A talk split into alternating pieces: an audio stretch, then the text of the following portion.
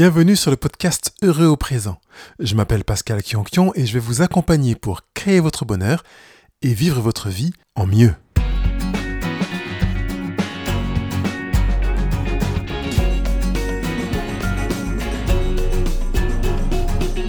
Aujourd'hui, c'est la 77e fois que nous nous retrouvons. Et si vous êtes de ces fidèles-là, eh bien écoutez, bravo et merci.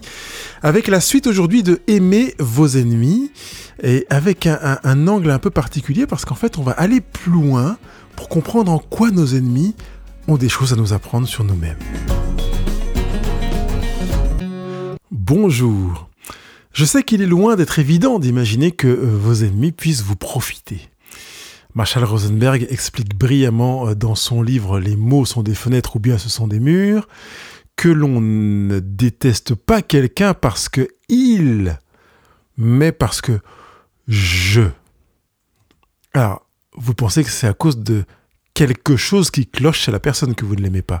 Mais la vérité est que vous réveillez en vous des choses qui vous font peur ou dont vous avez horreur quand vous voyez cette personne. C'est vous qui êtes les acteurs de votre volonté de non-amour. Cela donnerait donc je n'aime pas cette personne parce que je. Ce n'est pas à cause d'elle que je ne l'aime pas. C'est à cause de moi. La preuve en est qu'elle est aimable au sens étymologique du terme, puisque d'autres l'aiment. Des amis, un amour, des enfants l'aiment. Je prends donc conscience d'avoir à faire un travail sur moi-même pour comprendre pourquoi je n'aime pas cette personne. Pourquoi j'ai placé cette personne dans, le camp de mes ennemis? Pourquoi je ne la supporte pas? Qu'est-ce qui se joue en moi? Et en quoi cette personne m'aide-t-elle à révéler une partie de moi qui fait que euh, je ne la supporte pas ou que je ne supporte pas certains de ses traits de caractère? Utilisez vos ennemis pour votre bien. Vous pouvez le faire en posant des actions qui seront bénéfiques, bien fondées, allant dans le sens de la construction et du bien. Choisissez des actions qui seront, par définition, des actions d'amour, même si elles ne sont pas acceptées comme telles par la personne en face. Ça ne nous regarde pas. Et utilisez euh, aussi vos relations difficiles avec ces personnes pour apprendre à vous, à vous connaître, à vous découvrir, à vous comprendre. Vous pourrez donc les utiliser pour identifier ce qui se passe en vous, ce qui se joue en vous et qui s'ébranle en vous quand vous êtes face à telle telle situation, telle parole ou telle personne. Trouvez ce qui tremble, ce qui se chauffe en vous ou qui vibre. Vous pouvez aussi percevoir ce qui se met en alerte dans votre manière d'être, de fonctionner, quand vous êtes face à, telle ou telle personne de votre entourage. Vous pensez ne pas avoir réussi à aimer telle ou telle personne ou ne pas être capable de le faire? En fait, la question n'est pas là. Nous sommes tous équipés pour aimer tout le monde. Ce n'est pas que vous n'arrivez plus ou vous n'arrivez pas à aimer. Vous avez tout simplement laissé le naturel s'installer sans prendre la mesure de l'intérêt de faire des choix éclairés, résolus, passant par des actions. Et peut-être avez-vous laissé votre émotion vous soumettre à, son contrôle, vos émotions, vous soumettre à leur contrôle. Accepter cela est généralement risqué en amour. Or, l'amour n'est pas qu'un sentiment ou une émotion, c'est un choix. L'amour est un choix, une décision, une volonté, une action. Le meilleur moyen de prendre connaissance du choix que quelqu'un euh, a fait et, de le voir en action, d'observer le résultat de ces actions. Prenons l'exemple de deux collègues qui se trouvent au boulot et qui ne se supportent pas. L'un dit de l'autre qu'il est pénible et l'autre que c'est un imbécile. Ce genre de discours est répété dès le début, on va dire, de leur collaboration, et, cela pendant des mois. Euh, et puis tout à coup, on constate qu'ils se fréquentent et sont amoureux l'un de l'autre. Eh bien alors, que s'est-il passé? Tu ne pouvais pas la supporter. Oui, mais en fait, la réalité, c'est que je ne la connaissais pas. En fait, elle est vraiment géniale. Et ah, c'est assez proche d'une réalité appelée la xénophobie. C'est la difficulté à être à l'aise et en sécurité parce que l'on a peur. On a peur de ce qui est étranger, de ce qui ne nous ressemble pas, de ce qu'on ne connaît pas. À partir du moment où vous n'aimez pas quelqu'un, considérez que c'est une forme de xénophobie relationnelle. C'est parce que vous n'avez pas pris le temps de vous poser, d'apprendre à le connaître et à être en relation avec lui que vous ne l'aimez pas.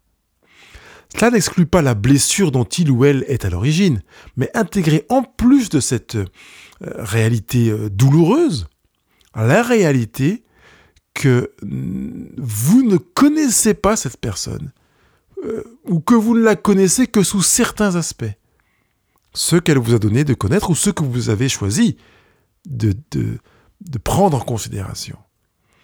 Ceci étant, vous pouvez aimer des personnes, comme c'est le cas avec beaucoup de personnes qui nous entourent, dont certains traits et certaines décisions ne vous plaisent pas.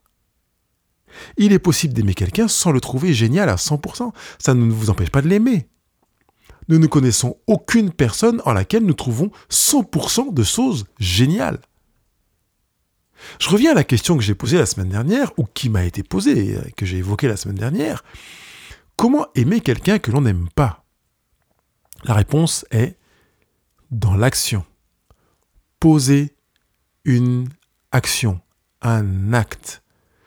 Maintenant, et si en posant un acte, je n'arrive toujours pas à aimer cette personne que je voudrais aimer, eh bien comment faire? Qu'est-ce que je peux faire? Alors si vous vous posez cette question, c'est que vous recommencez à glisser vers l'idée que l'amour est un sentiment ou une émotion. C'est en partie juste, comme nous l'avons dit, mais ce n'est pas que cela. Vous pouvez choisir d'aimer une personne, je sais que c'est difficile, mais vous pouvez le faire, en posant un acte, puis une autre action, en la répétant jour après jour, c'est en y revenant de nouveau, puis de nouveau, puis encore, en ajoutant euh, un autre acte, puis encore un autre acte d'amour, que vous vous rendrez compte que le sentiment ou l'émotion naîtra ou commencera à poindre. Votre amour naîtra à partir de ce que vous aurez fait, vous vous rendrez compte un jour que l'émotion est devenue palpable. Vous percevrez que vous avez été capable de ressentir de l'amour pour cette personne au point de voir s'installer un sentiment, à savoir une émotion installée dans la durée. Tout cela parce que vous aurez posé des actions en amont. À partir de ces actions-là que vous aurez mises en place, pratiquées, vous commencerez à sentir vos pensées bousculées. L'action est en réalité avec, euh, en relation avec une émotion qui est en, en relation avec une pensée qui est en relation elle-même avec des croyances. Donc finalement, vous aurez fonctionné dans le chemin inverse. Jusqu'à maintenant, je vous avais euh, invité à fonctionner de la croyance vers la pensée, puis l'émotion et l'action. Vous aviez telle croyance, telle pensée, telles émotions, et donc vous ne pouviez pas supporter la personne. Vos actions étaient donc désagréable en cohérence avec vos croyances, pensées et émotions. Vous évitiez de le croiser, de lui rendre service et même de lui parler sans doute. Je voudrais toutefois préciser que l'émotion n'a rien d'obligatoire. Vous n'êtes pas obligé de ressentir quelque chose. Vous pouvez poser des actions d'amour sans un ressenti émotionnel, sans pour autant que l'action ne perde sa portée d'amour. Si vous alliez visiter des sans-abri en leur servant la soupe, vous pourriez le faire, une fois seulement sans ressentir quoi que ce soit vis-à-vis du bénéficiaire de votre action, de votre acte, qui, pour l'instant, ou en tout cas, qui dans un premier temps reste quand même un acte d'amour. Si quelques minutes après votre départ, je venais interroger celui qui a joui de votre geste, il y verrait de la considération, de la tendresse, de l'attention, de l'amour, ou que sais-je, mais quelque chose qui s'en rapproche considérablement. Vous n'êtes pas détenteur de la perception du bénéficiaire de l'action que vous avez proposée. Le bénéficiaire joue également un rôle dans sa lecture et son interprétation d'un acte posé à son attention. La semaine dernière, vous avez listé les noms de personnes que vous n'aimiez pas. Vous avez ensuite noté leurs défauts, qui s'expliquent par votre non-amour, ou en tout cas qui expliquent votre non-amour. Et vous avez également noté leurs qualités. Certains d'entre vous ont eu de la peine à faire cette euh, liste, hein, mais vous y êtes parvenus, en tout cas je le souhaite. Et vous avez pris conscience que ces personnes que vous n'aimiez pas avaient des qualités. Cela fait un point en commun avec vous. Elles ont des qualités et des défauts, tout comme vous. Une fois que vous avez terminé votre liste et qu'elle est établie, vous avez remarqué, ou en tout cas regardé les qualités des personnes que vous n'aimiez pas pendant toute la semaine, en pensant à elles pendant toute cette semaine, à toutes les qualités et à toutes ces personnes pendant toute la semaine. Il manquait une étape dans cet exercice. Eh bien la voilà. Notez les défauts de ces personnes que vous avez identifiés en vous et qui résonnent avec vos valeurs et vos croyances. Prenons un exemple. Vous ne supportez pas les personnes qui mentent ou qui cherchent à humilier les autres. Alors par conséquent, vous aurez de la peine à aimer une personne qui agit comme je viens de le décrire. Pourquoi? Alors pourquoi est-ce si fort en vous? En effet, vous pourriez percevoir que cette personne que vous n'aimez pas ment régulièrement ou humilie les autres sans pour autant la placer sur la liste noire des personnes non aimables par vous. Qu'est-ce qui est remué en vous quand vous percevez une personne qui ment ou humilie les autres? Vous pourriez sortir du contexte précis de la personne présente sur votre liste et entrer dans une recherche. Cherchez des personnes dans votre histoire, dans votre famille, dans votre entourage, dont l'attitude a ressemblé ou ressemble de près ou de loin à celle qui vous met hors de vous là maintenant, aujourd'hui, au présent. Entendez-vous de l'intérieur. Percevez combien cette expérience extérieure résonne avec une réalité intérieure, vos valeurs, votre histoire, votre vision de la vie. Je vous invite quelque part à bousculer vos pensées et vos croyances en pratiquant l'amour-action. L'amour-action, un acte. Là, en choisissant vos actions, vous avez bousculé vos émotions qui venaient faire la même chose avec vos pensées et vos croyances. Ça signifie ça ne signifie pas que vous serez forcément les meilleurs amis du monde avec vos anciens ennemis ou les personnes qui vous ont blessé. Mais les murs se seront abaissés progressivement jusqu'à faire en sorte que vous vous rendiez compte que votre non-amour, votre indifférence ou sentiment de rejet pour cette personne manquait de fondement et d'expérience pratique, d'un cadre de, de vision plus large que celui dans lequel vous étiez enfermé et dans lequel vous avez en même temps enfermé cette personne. Si vous retournez vers votre enfance, vous pouvez vous rendre compte que vous êtes allé à l'école comme tous les enfants de votre âge. Si vos parents vous avaient demandé si vous aimiez telle ou telle matière avant de vous inscrire à l'école, vous n'auriez pas pu répondre, justement. Pourquoi?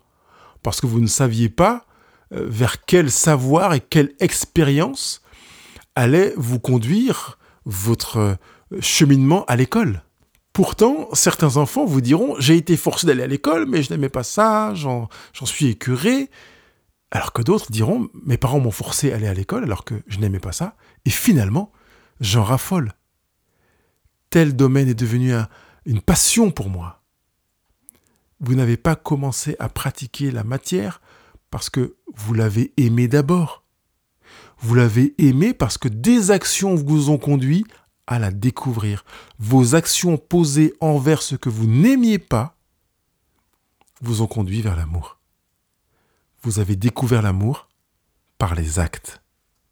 Mettez en place des actions qui vous conduiront vers ce que vous considérez comme bénéfique. Soyez juste suffisamment raisonnable et rationnel pour vous dire, je ne l'aime pas, mais je vais apprendre à l'aimer parce que c'est bon pour moi.